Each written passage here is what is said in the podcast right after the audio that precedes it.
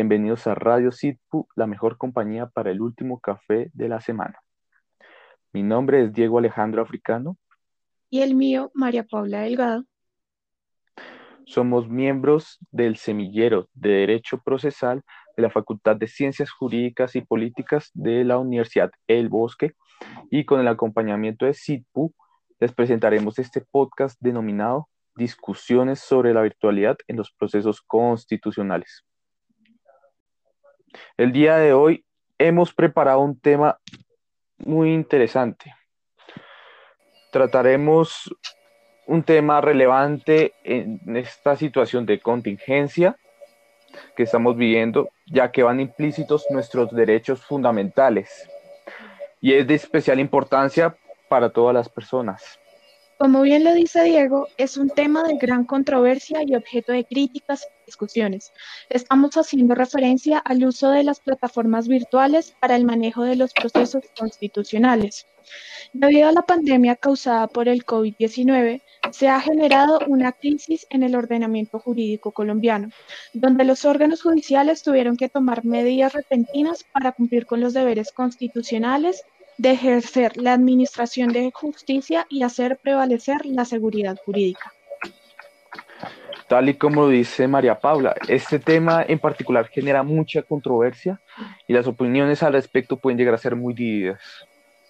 Por eso el día de hoy hablaremos sobre la viabilidad de las plataformas electrónicas para los procesos constitucionales.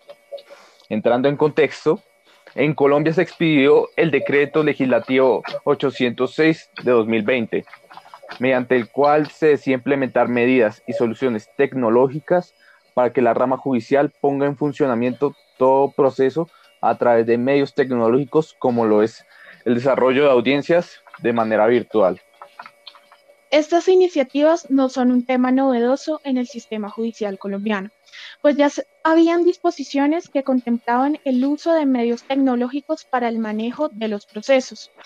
Con el decreto 417 del 2020, con el fin de declarar a Colombia en estado de emergencia económica, social y ecológica, es donde se ve el cambio del diario vivir de los colombianos. Y es acá con la introducción del decreto 806 del 2020, donde se habla de un proceso totalmente virtualizado. En consecuencia, el gobierno, bajo el amparo este, del decreto expedido en estado de emergencia, empezó a analizar medidas para garantizar el acceso a la administración de justicia a través de métodos que permitieran el constante funcionamiento del servicio judicial y la disponibilidad de implementar métodos alternativos de resolución de conflictos. Sin duda alguna, es un tema de suma importancia para todos nosotros, ya que es un objeto de constantes debates para nuestro ordenamiento jurídico. Para hablar de ello, el día de hoy nos complace presentar a dos académicos que con su trabajo y su dedicación a la enseñanza han contribuido al crecimiento de nuestra facultad. Me complace presentarles esta noche al doctor Felipe López y al doctor Juan Manuel Charri. Bienvenidos, doctores, muy buenas noches. Muy buenas noches, María Paula, Diego, doctor Juan Manuel, un gusto saludarlo. Muy buenas noches a todos nuestros oyentes y bueno, muchísimas gracias, muy honrado por esta invitación de la Facultad y del Semillero a participar en este podcast. Y muy buenas noches, eh, María Paula, Diego, doctor Felipe, eh, oyentes, también eh, muy honrado por esta invitación. Muchísimas gracias por tenerme en cuenta para participar en este evento a los miembros del semillero, a la facultad. Eh, muchas gracias. Buenas noches. Gracias a ustedes. Eh, os presento el doctor Felipe López, es abogado egresado de la Universidad Externada de Colombia. Tiene un diplomado en arbitraje comercial internacional de la misma universidad y en Corporate Governance and Compliance de la Universidad de los Andes. Es abogado del equipo de servicios legales y en asuntos corporativos de KPMG Advisory Tax and Legal en Colombia. También se desempeña como docente universitario en las asignaturas de Teoría General del Proceso y Derecho Procesal Civil General en la Universidad del Bosque. También nos acompaña el doctor Juan Manuel Charria, abogado egresado de la Pontificia Universidad Javeriana, especialista en Derecho Constitucional de la misma universidad, magíster especialista en Derecho Laboral y Seguridad Social del Colegio Mayor de Nuestra Señora del Rosario. Actualmente se desempeña como profesor universitario y ejerce, y ejerce como consultor privado. Nuevamente les quiero agradecer eh, su participación en este podcast y me gustaría empezar con una, una pregunta ya para darle apertura a esto. Doctor Felipe, doctor Charria, ¿qué es un proceso constitucional? ¿En qué consiste? Bueno, Diego, muchas gracias de nuevo. A ver, un proceso al fin y al cabo es un conjunto de herramientas que velan por la materialización de un derecho sustancial. Así las cosas, entonces se busca la garantía, la protección o el restablecimiento del derecho sustancial, ¿cierto? Entonces un proceso constitucional vela por esta garantía de los derechos de carácter individual o colectivo a través de un catálogo de herramientas que nos prevé la Constitución. Ahí es donde encontramos la acción de tutela, precisamente, la acción de cumplimiento, la acción popular, las acciones de grupo, eh, el, haber, el habeas corpus y el habeas data. Eh, bueno, Muchas gracias, doctor Charra. Eh, bueno, Diego, pues para responder la pregunta, sí, pues, todo proceso es un conjunto de actos que van a tener una consecuencia que es pues una sentencia digamos que eh, eh, eh, en todo proceso judicial. obviamente ya enfocándonos, como lo decía el doctor Felipe, pues por supuesto que el proceso constitucional busca fundamentalmente dos objetivos. En primer lugar, busca la protección de los derechos, como se mencionó, derechos fundamentales, derechos colectivos y todos pues, los mecanismos que el doctor Felipe ya mencionó. Y el otro objetivo fundamental pues es la supremacía de la, de la Constitución. Acordémonos que la Constitución es norma de normas, por lo cual entonces también el otro objetivo es que se, eh, buscar la que siempre eh, prevalezca la Constitución y para ello existen mecanismos como la acción pública de inconstitucionalidad, la sinodalidad por inconstitucionalidad, en fin, o cuando, la, cuando se ejerce también control oficioso por parte de la Corte Constitucional o el Consejo de Estado. Entonces tienen los procesos constitucionales esos dos objetivos, proteger los derechos y, hacer prevalecer la supremacía de la Constitución. Ok, dando paso al decreto 806 del 2020, que tiene por objeto la garantía del derecho al acceso a la administración de justicia y a la seguridad jurídica, ¿por qué ustedes consideran que son relevantes estos conceptos para todo proceso? Bueno, María Paula, al fin y al cabo, el brindar el acceso a la administración de justicia es una actividad esencial, fundamental en el ejercicio propio de un Estado social de derecho, ¿cierto? Entonces, brindar esta, este acceso a la administración de justicia es la esencia misma del proceso, ¿cierto? Velar por la garantía, lo que decimos, del derecho sustancial. Entonces, este acceso a la administración de justicia, al fin y al cabo, creo yo, va a consistir en en, la posibilidad que tienen, que tienen los, connacionales, pues, en acudir a la protección y el restablecimiento de sus derechos ante los jueces y tribunales de, la nación. Mm, o por supuesto, la, eh, el, el, acceso a la administración de justicia, en primer lugar, es un derecho fundamental. Ahí el artículo 229 de la Constitución Política lo señala. Y pues por supuesto que estos mecanismos tienen una... Eh, eh, eh, mecanismos constitucionales es que pues muchos de ellos no se necesita de abogado. Entonces, por supuesto que, que eso pues hace que el derecho a la administración de justicia sea pues mucho más prevalezca. Y en segundo lugar, ahora bien, el tema del decreto 806 en materia de, de, donde la, la virtualidad, la digitalización de los expedientes, pues digamos que eh, por supuesto que son importantes porque pues esto va a hacer que pues personas que puede que por la situación de pandemia no puedan acudir a los juzgados, pues puedan hacerlo por medios electrónicos. Me preocupa el tema de la seguridad jurídica en, la materia en que el tema de la que trataremos luego las notificaciones etcétera eh, cómo pues realmente estos medios electrónicos ayuden a que pues realmente eh, eh, había un debido proceso y obviamente haya seguridad jurídica y por supuesto pues puedan, puedan todas las personas acceder a la administración de justicia porque tampoco todas las personas en el país tienen medios electrónicos. Hay hay un tema que, pues, que, que, que, puede ser complejo eh, con, el, con este tema de la virtualidad. No, y entiendo perfectamente, doctor Charria. Ahora, pues ya enfocándonos en algo más, eh, específico respecto a los procesos constitucionales, me gustaría tratar un tema en particular que es la acción de tutela que es este proceso constitucional más utilizado en Colombia. Y por ende también eh, puede considerarse que es el medio judicial más efectivo para proteger derechos fundamentales en el país.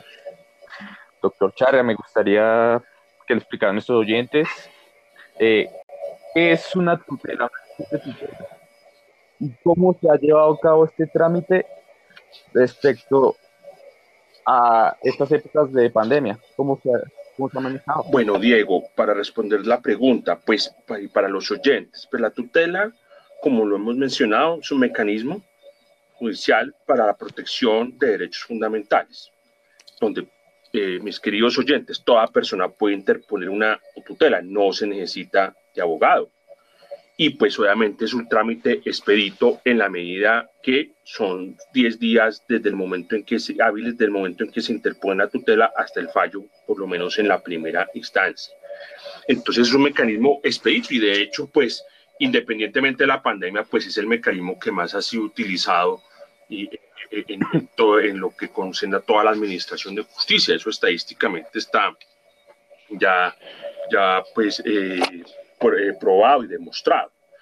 Ahora bien, en cuanto a la interposición de acciones de tutela en época de pandemia, pues las tutelas han, han, han seguido presentándose en, en, esta época de pandemia por medios electrónicos. Lo que pasa es que eh, ha sucedido que, como, pues, insisto, no ha habido esa suficiente preparación, no todos los juzgados tienen micrositios, etcétera, muchas veces puede, y lo he vivido en la práctica eh, con mis estudiantes en el consultorio jurídico, y muchas veces interponemos la tutela, etcétera, y se puede presentar en medio electrónico, pero muchas veces puede perder esa efectividad porque, pues, eh, eh, bien sea que el juzgado no tenga el, o no tiene correo, o no se puede consultar, o no tiene el micrositio, en fin.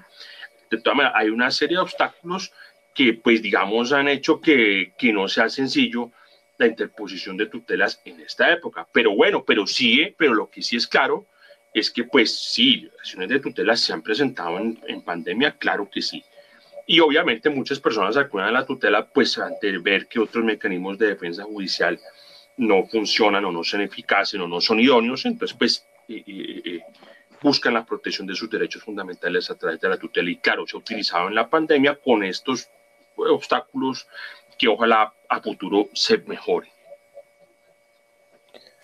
Gracias. Sí, de, acuerdo, de acuerdo con el profesor Juan Manuel, Diego y María Paula. Yo creo que en la praxis la judicatura ha hecho un esfuerzo pues inmenso, digamos, en, en brindar a los ciudadanos de las herramientas tecnológicas para poder acudir a la erradicación de sus acciones de tutela, la interposición de sus acciones de tutela, tal es así, pues, que hay un aplicativo, eh, digamos, de fácil acceso y comprensión, pero estoy muy de acuerdo en lo que, eh, a lo que hace referencia el, doctor Juan Manuel, Juan Manuel y es a los eventuales problemas u obstáculos respecto a la operatividad o logística para su resolución. Entonces, si bien el, Consejo Superior de la Judicatura em, expidió una serie de listas de correos en las que se podrían radicar las tutelas, varios colegas me han indicado un problema, por ejemplo, en cuanto al tamaño de los archivos que se pueden subir como anexos a la tutela, que no puede superar más de 5 megas, que no puede superar más de tantas megas. Ese tipo de barreras que en realidad creo yo son fáciles de superar, son barreras logísticas que al fin y al cabo están impidiendo el acceso a la administración de justicia como debe ser, un acceso eficaz y pleno. Sin embargo, yo creo que la conclusión, y estoy muy de acuerdo con el doctor Juan, Juan Manuel, es que la tutela se ha venido usando sin duda alguna en, la, en, esta época de pandemia y las resoluciones de, la misma, de las mismas, uh, yo creo que pues, va por buen camino. En todo caso, no creo que esto haya sido digamos, un ámbito tan nuevo, porque al fin y al cabo el trámite de muchas tutelas antes de pandemia también se hacía de modo virtual, de modo virtual, digamos, no tanto en su interposición, sino en su respuesta. Entonces, no sé, sucede mucho que en las oficinas de abogados ustedes se van a encontrar que los viernes a las 4 de la tarde les va a llegar un correo electrónico del juzgado séptimo civil del circuito de Cartagena notificándolos de una tutela. Hombre, y a trabajar, porque les dan entonces 24 48 horas para su contestación y listo. igual uno responde por el mismo correo electrónico. Entonces, fíjense que no es algo tan nuevo, por lo que esperamos todos sea una herramienta que, que, se mantenga así en realidad, siempre y cuando pues, se cumplan las garantías para proveer un acceso a la administración de justicia de forma eficaz y plena.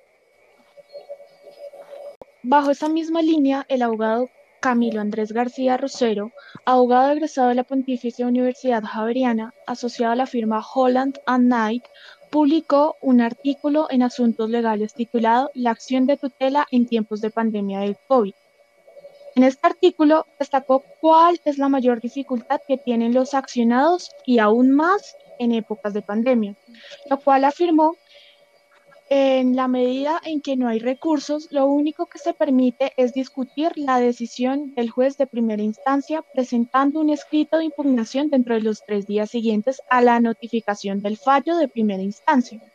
Esto puede llegar a representar una violación de derechos fundamentales, toda vez que el recurso dentro del trámite de cualquier proceso son una expresión de derechos fundamentales y sobre todo el derecho a la defensa. Sin embargo, la Corte Constitucional sostiene que la finalidad es proteger el derecho sustancial. Durante la pandemia ha sido difícil para muchos en la medida en que las notificaciones se realizan por, correo electrónico, ¿no? Entonces, eh, esto no siempre garantiza que las personas puedan ejercer correctamente el derecho a la defensa. ¿Realmente es viable la acción de tutela en la virtualidad? ¿Sí se, o sea, ¿sí se materializan todas esas garantías? Mira, María Paula, yo, yo considero que sí. Yo considero que sí. Si te soy sincero, no estoy muy de acuerdo, digamos, con la opinión del, del doctor Camilo, porque el hecho de que la tutela no tenga, no sea sujeto de recursos ordinarios, esto no implica el desconocimiento de un principio propio del derecho procesal, que es el principio de la doble instancia. Precisamente para eso es que la acción de tutela, como un trámite especial, eficaz, preferente, inmediato, tiene, em, es sujeta a la impugnación del fallo. Y esta impugnación del fallo igualmente se, se tramita de forma muy eficaz y muy expresa. Es más, hasta el mismo defensor del pueblo, que no es, entre comillas, parte del proceso, ¿cierto? Em, puede impugnar el fallo. Entonces creo yo que sin duda alguna, si hay una garantía propia del principio de doble instancia. A la pregunta entonces en concreto de si es realmente viable la acción de tutela en la virtualidad, como te digo, yo considero que sí.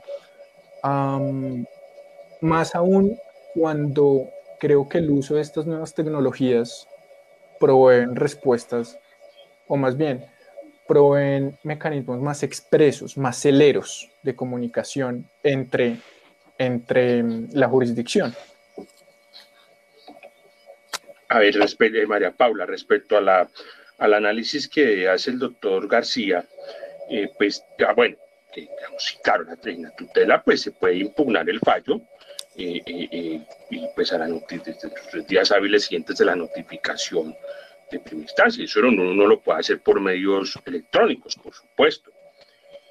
Pero el tema es eh, cómo la notificación, porque si bien es informal, eh, bueno, se hace por correo electrónico, pero muchas veces eh, no llega el correo o qué pasa allí. Es decir, si, si bien, digamos que uno podría decir que pues, como se ha señalado, que la, que la, pues, si existe la impugnación, etcétera, por supuesto, se cumple el principio de la obvia y luego pues la eventual selección en la, como juez de revisión en la Corte Constitucional, creo que todavía, y eso me remito a la respuesta anterior, eh, digamos, falta hacer algunos ajustes. Eh, como en el tema de notificaciones, en el tema de, de, la consulta de los expedientes. Muchas veces, por ejemplo, incluso a los estudiantes, vuelvo y reitero mi experiencia, no dicen no, no pueden, que porque el juzgado no tiene micrositio, entonces no, no, no pueden consultarle cómo está el trámite de la tutela. Es, es decir, si bien estoy de acuerdo con el doctor Felipe en la medida en que, claro, la tutela se puede hacer en virtualidad, creo que de todas maneras sí se deben hacer algunos ajustes para que entonces no eh, perdamos ese avance como con este mecanismo de protección y no se nos vuelva entonces un trámite engorroso y en donde podría incurrirse eventualmente en violaciones como de derechos fundamentales como el debido proceso. Entonces, esa sería como la respuesta, María Paula. Viable con ajustes. De acuerdo, de acuerdo con, el doctor Juan Manuel, sin duda alguna. De mi generación. De mi...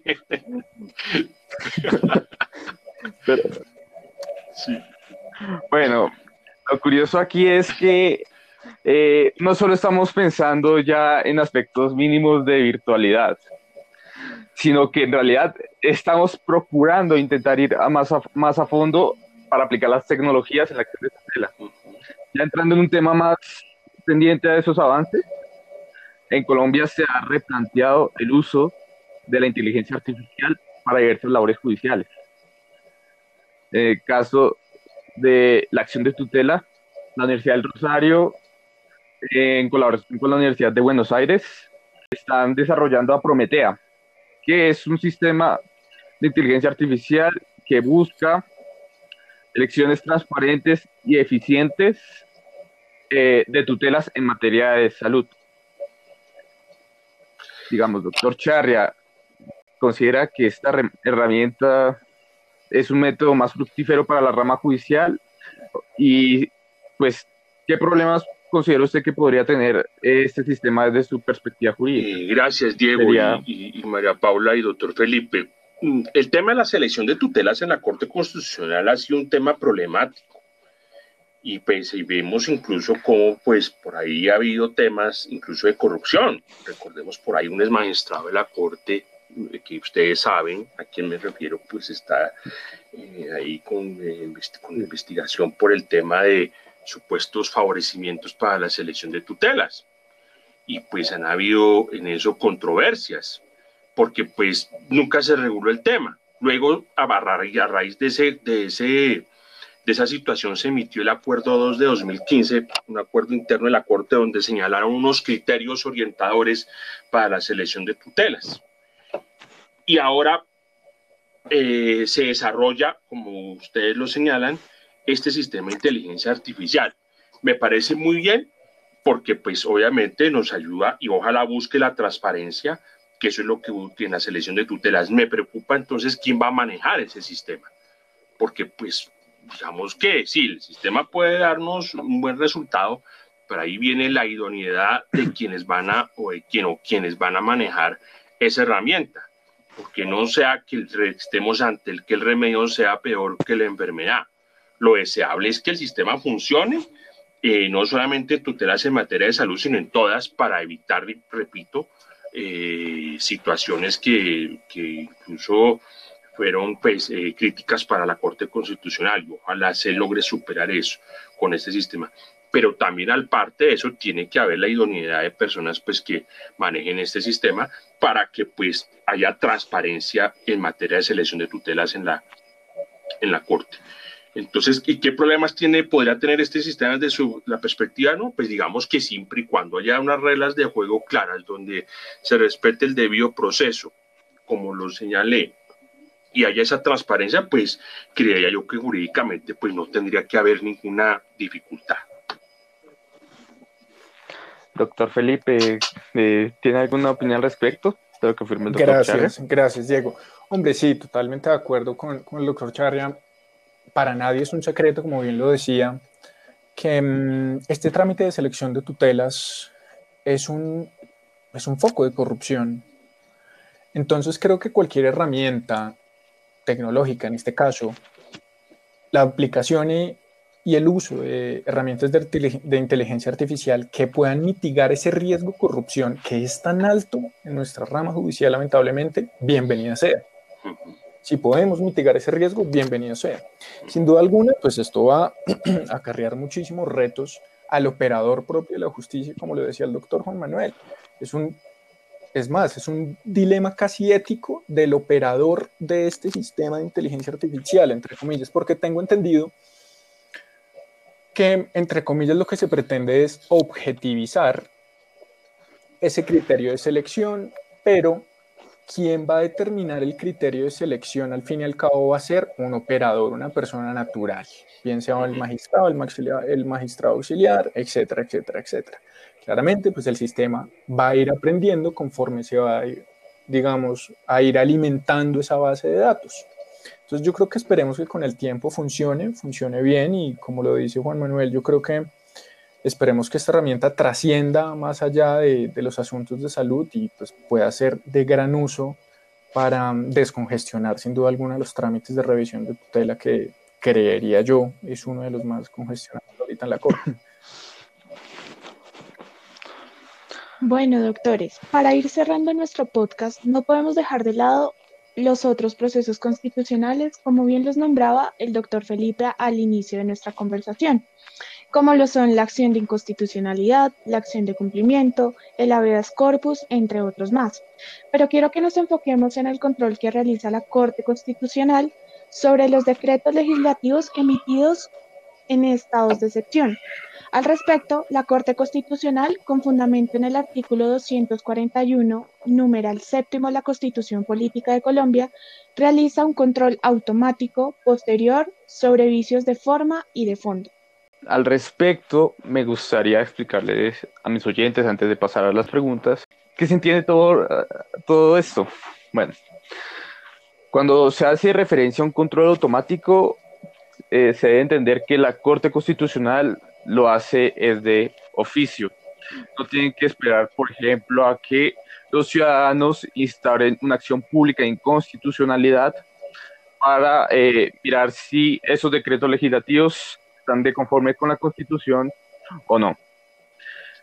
Es de carácter posterior en razón de que el control, de la, el control que hace la Corte lo realiza una vez habiéndose expedido el decreto a nivel nacional. El control que se hace eh, es para la, final de, la finalidad de buscar si existe algún tipo de vicios de forma o de, o de fondo. Cuando hago eh, referencia a vicios de forma, puede suceder, por ejemplo, el caso de que eh, en esos decretos no haya sido aprobado por todos los ministros, no esté debidamente motivado y en razón de eso la Corte puede mirar y declarar ese tipo de vicios. Y ya respecto a, los vicios de fondo, se debe entender que la Corte Constitucional observa si el, el órgano que expedió los decretos legislativos se extralimitó respecto a sus facultades, eh, el decreto, que el decreto no buscó medidas proporcionales para, en este caso, regular la contingencia, y al respecto es sobre esto que la Corte Constitucional eh, busca finalmente declarar eh, la viabilidad de estos decretos. Ahora me gustaría preguntarle al doctor Felipe, eh, desde su punto de vista, ¿cómo cree que se ha llevado la labor de la Corte Constitucional respecto al control de estos decretos? Bueno, Diego, a ver, yo, yo creo que, que, la labor de la Corte Constitucional sin duda alguna ha sido pues titánica. Para nadie es un secreto que la expedición de decretos ha sido el deporte favorito de esta pandemia.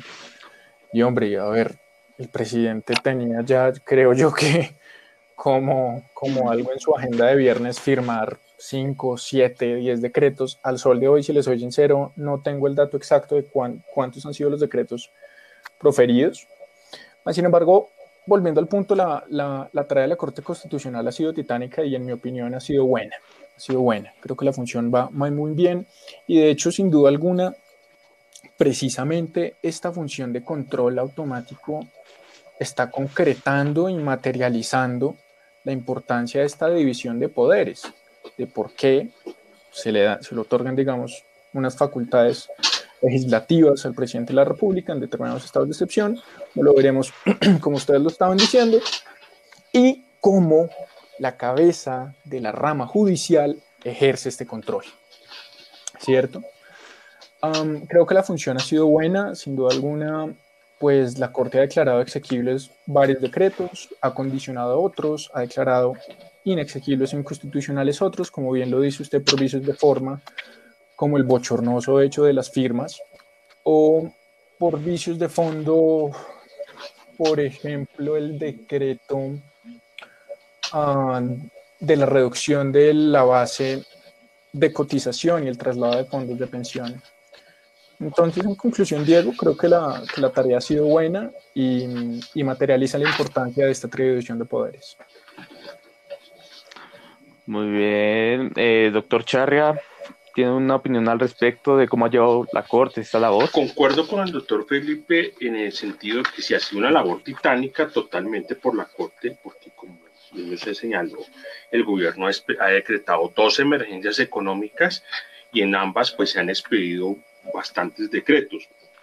Entonces, pues, como ya se señaló, obviamente, ahí, de, la Corte en esos pronunciamientos, algunos los ha declarado inexequibles, otros exequibles, unos exequibles con algunos artículos condicionales, etcétera, etcétera. Es decir, ha sido una labor eh, titánica. Y pues obviamente una labor en donde la Corte hace un análisis mm, por vicios de los vicios de forma y los vicios de fondo. Es decir, eh, de forma, como explicó Samuela Paula, explicar que el decreto está firmado por todos los ministros, que como sea, el doctor Felipe, un decreto se cayó por la parte de firma de unos de los ministros, eh, que exista una motivación, que esté despedido dentro de la vigencia de la emergencia económica, que es de 30 días, eh, que sumados calendario no sean superiores a 90 días, a 90 días y que haya motivación y, que esté, y de fondo, pues la Corte elabora unos juicios que son, si, entre otros, eh, si el decreto cumple la finalidad, es decir, si el decreto cumple la finalidad que es para eh, conjurar la situación, la perturbación, en este caso, del orden económico, social y ecológico, por el caso de la pandemia, si, eh, si hay necesidad del decreto, acuérdense que estos son decretos eh, legislativos, es decir, el presidente se convierte temporalmente en legislador, entonces pues si tiene que legislar eh, comillas para con decretos para que pero siempre y cuando sean directamente relacionados para conjurar esa pandemia. Entonces pues por supuesto que eso es em, eso también si son necesarios, si son proporcionales las medidas que se toman frente a la situación de pandemia, si, si no hay discriminación, si ahí no hay, si no hay incompatibilidad con derechos humanos, etcétera. Es decir, la Corte realmente hace un análisis y uno lo observa en las sentencias, hace un análisis muy completo tanto de, de, de, de los, de los aspectos de forma como los aspectos de fondo de cada decreto. Entonces, por supuesto, sí, hace una labor importante y como lo dice el doctor Felipe, ayuda a la famosa separación de poderes, que es un principio eje axial fundamental en una democracia, para que evitar que el presidente exceda sus atribuciones como legislador extraordinario. Frente, frente a lo que el doctor Charri nos venía explicando, doctor Felipe, igualmente para el doctor Charria, expliquémosles a nuestros oyentes la diferencia que hay entre la vigencia del estado de emergencia a la vigencia de los decretos con base a esos estados de emergencia. Entonces, María Paula, mm, hay que hacer la distinción, que puede haber confusiones allí. La vigencia del estado de emergencia, como nos lo explica y lo señala claramente el artículo 215 de la Constitución, el presidente de la República podrá declarar el estado de emergencia por periodos de, de, de hasta de 30 días en cada caso, pueden ser menos días, y que en, que en todo caso sumados esos periodos no excedan de 90 días en el año calendario. Entonces, en este momento el presidente, ¿qué ha hecho? Ha decretado dos emergencias económicas a través de los decretos 417 y 637 de 2020 y pues por 30 días, es decir, digamos que en, la, en actualidad llevamos ya 60 días calendario en emergencia. Puede suceder que el presidente decrete una tercera emergencia o no, no lo sabemos. Si lo hace, no podría ser mayor de 30 días y, y por un lado, además porque ya llegaríamos al tope de 90 días en el año calendario. Entonces, una, eso por una parte es la vigencia de los estados del estado de emergencia. De otro lado está la vigencia de los decretos que se emitan con base en los estados de emergencia.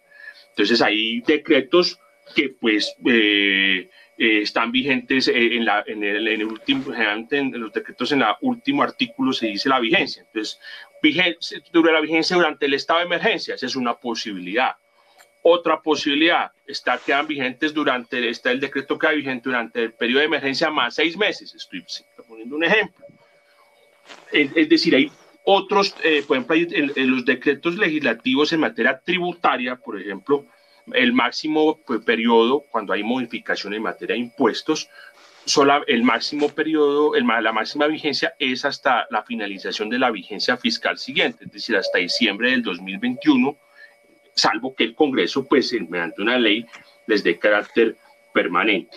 Es decir, eh, eh, eh, si el Congreso no les da carácter permanente, esos decretos legislativos en materia tributaria dejarán de regir al 31 de diciembre de 2020. Entonces, si ustedes ven cada decreto, ahí van a observar la vigencia de unos o de otros. Es decir, puede haber decretos, insisto, vigencia durante el estado de emergencia, otros durante vigencia del estado de emergencia y, y un periodo más, etcétera, y otros los tributarios hasta, hasta, hasta, la, la termina, hasta, la, hasta la terminación de la vigencia fiscal siguiente, salvo que el Congreso les otorgue eh, mediante una ley el carácter de permanente.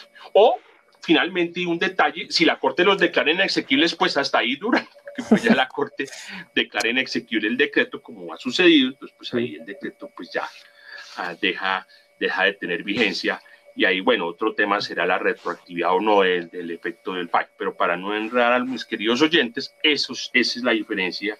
Una cosa es la vigencia del estado de emergencia y otra cosa es la vigencia de los decretos que se emitan con base en dichos estados de emergencia. María Paula. Doctor Felipe. Muy bien. Bueno, poco, poco que agregar después de esta vasta explicación, sin duda alguna. Creo que el doctor Juan Manuel ya, ya lo ha dicho todo. Eh, la diferencia, pues, muy clara, como bien lo ha dicho, en la, en, la vigencia del estado de emergencia, con sus características que no puede ir más allá de los 90 días calendarios sumadas estos, muy bien, pues, el, el punto en que en realidad diríamos casi 60 días, esperando, pues, qué, qué sucede ahora. Y la vigencia de los decretos, en términos prácticos, eh, ahora mientras el, el doctor Juan Manuel hacía su explicación, se me venía a la cabeza, por ejemplo, el decreto 560 del 2020, este decreto que introdujo, digamos, nuevas herramientas y beneficios en términos en materia de insolvencia empresarial. Es un decreto que va a tener una vigencia por dos años. Entonces, muchos beneficios de, de las empresas que en virtud de esta pandemia, pues sufrieron una grave crisis económica y por lo tanto tuvieron que declararse en, en insolvencia y entrar a procesos de reorganización, tienen determinados beneficios a los cuales se van a poder acoger en un término de dos años a partir de su vigencia. Por ejemplo, um, otro decreto que se me vino a la cabeza, el de la terminación unilateral de los contratos de arrendamiento de establecimientos comerciales. Todos los establecimientos de bares, discotecas, billares, spas, sufrieron sin duda alguna grandes impactos durante la, durante la pandemia y uno de estos decretos, se me escapa el número, si le soy sincero, estableció que en un periodo de, si no estoy mal, hasta el 31 de julio se podía negociar una terminación con eh, los arrendadores.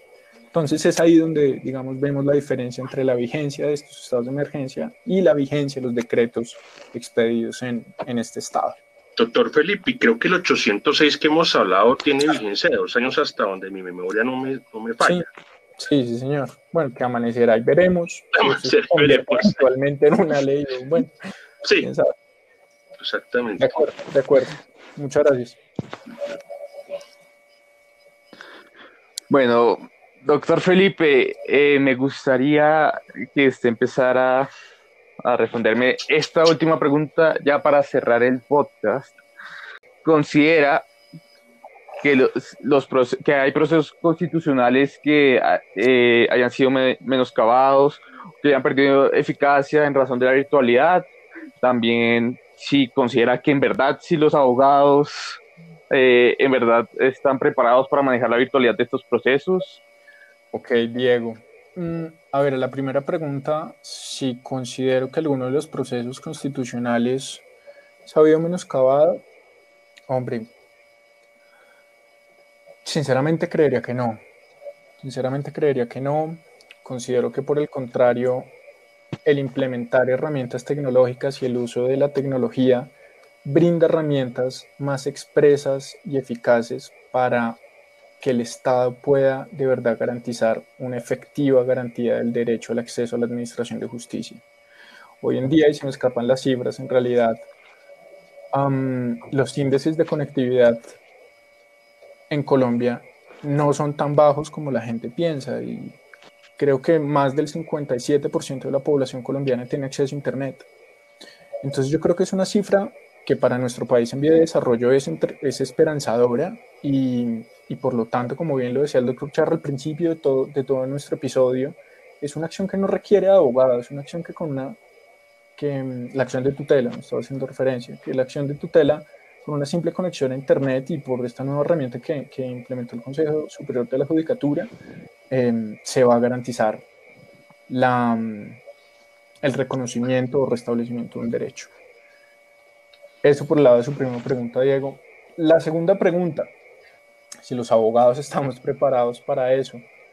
Hombre, em, difícil, la respuesta en realidad tiene muchísimos matices, porque, a ver, el decreto 806 del 2020 trajo, entre comillas, a patadas u obligada la virtualidad a la mesa de los abogados, a los escritorios.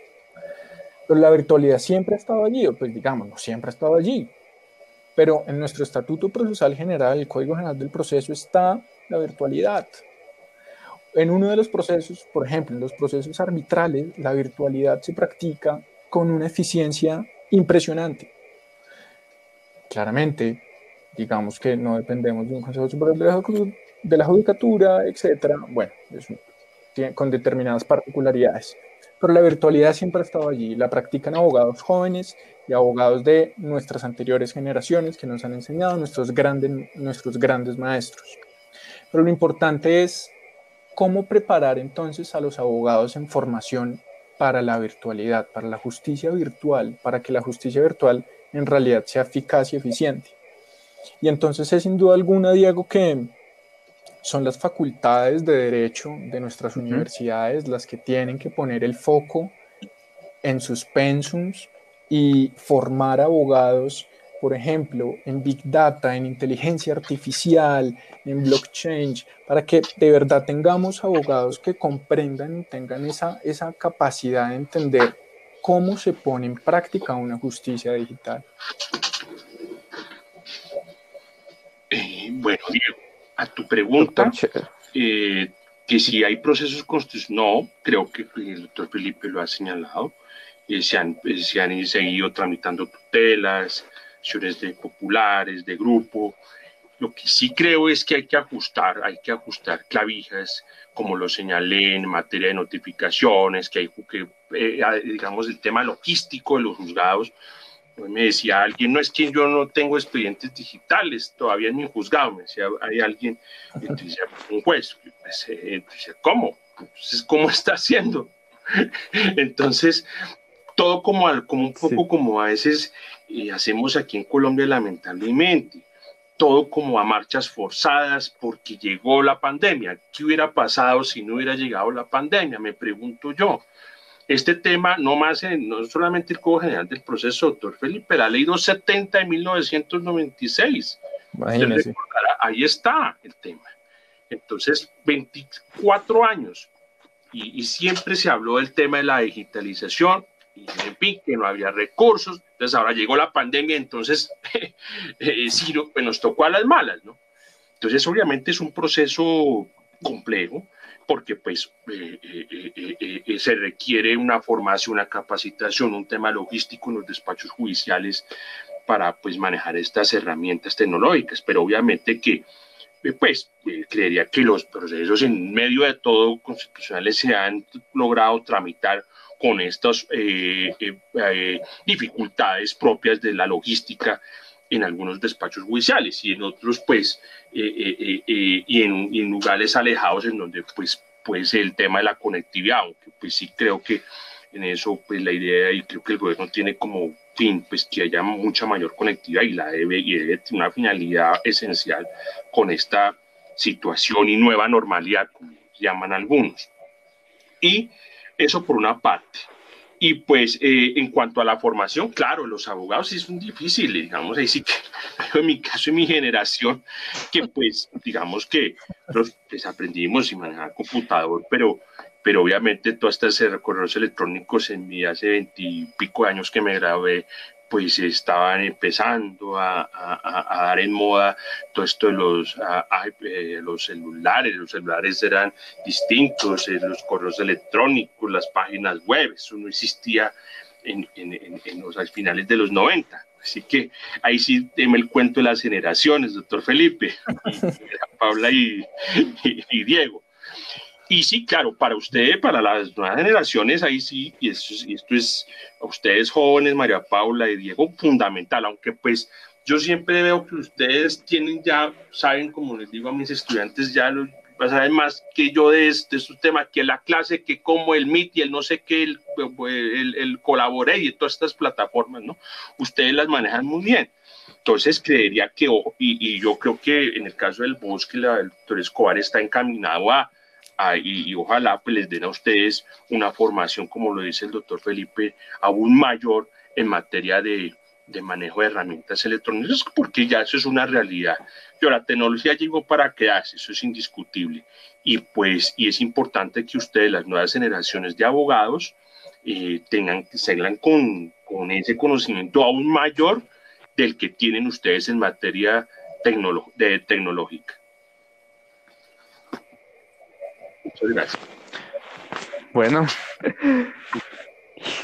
las opiniones afortunadamente son, son diversas. Este espacio es importante para desarrollar nuevos conceptos. Y no queda más que agradecerles, doctor Felipe, doctor Charria, por haber aceptado nuestra invitación a este podcast. Diego, a ustedes, María Paula, muchísimas gracias, doctor Manuel. Un gusto, un honor pues compartir este, este episodio con usted. Eh, le reitero mi agradecimiento inmenso por, por tenernos en cuenta para este espacio. Como bien lo decía el doctor Juan Manuel, la facultad está haciendo unos grandes esfuerzos para, para formar a los abogados del futuro. Entonces creo que vamos por buen camino en este tipo de espacios Em, de Radio Sitpu, sin duda alguna, son materialización de ello. Muchísimas gracias. Un saludo entonces a todos nuestros oyentes. Y también muy agradecido a Diego, María Paula, doctor Felipe, un rato muy agradable, en un espacio muy interesante para discutir estos temas de actualidad. También a los oyentes, muchísimas gracias por la atención y, y muy agradecido de nuevo a ustedes dos por la invitación y ojalá podamos encontrarnos otra, otra oportunidad y también un honor para mí compartir el espacio con el doctor Felipe y ojalá nos podamos ya conocer muy pronto. Muchas gracias. Pues. Decía, ojalá todo esto se resuelva. Esto, esto es Radio Sitpu, la mejor compañía para el último café de la semana. que tengan buenas, noches.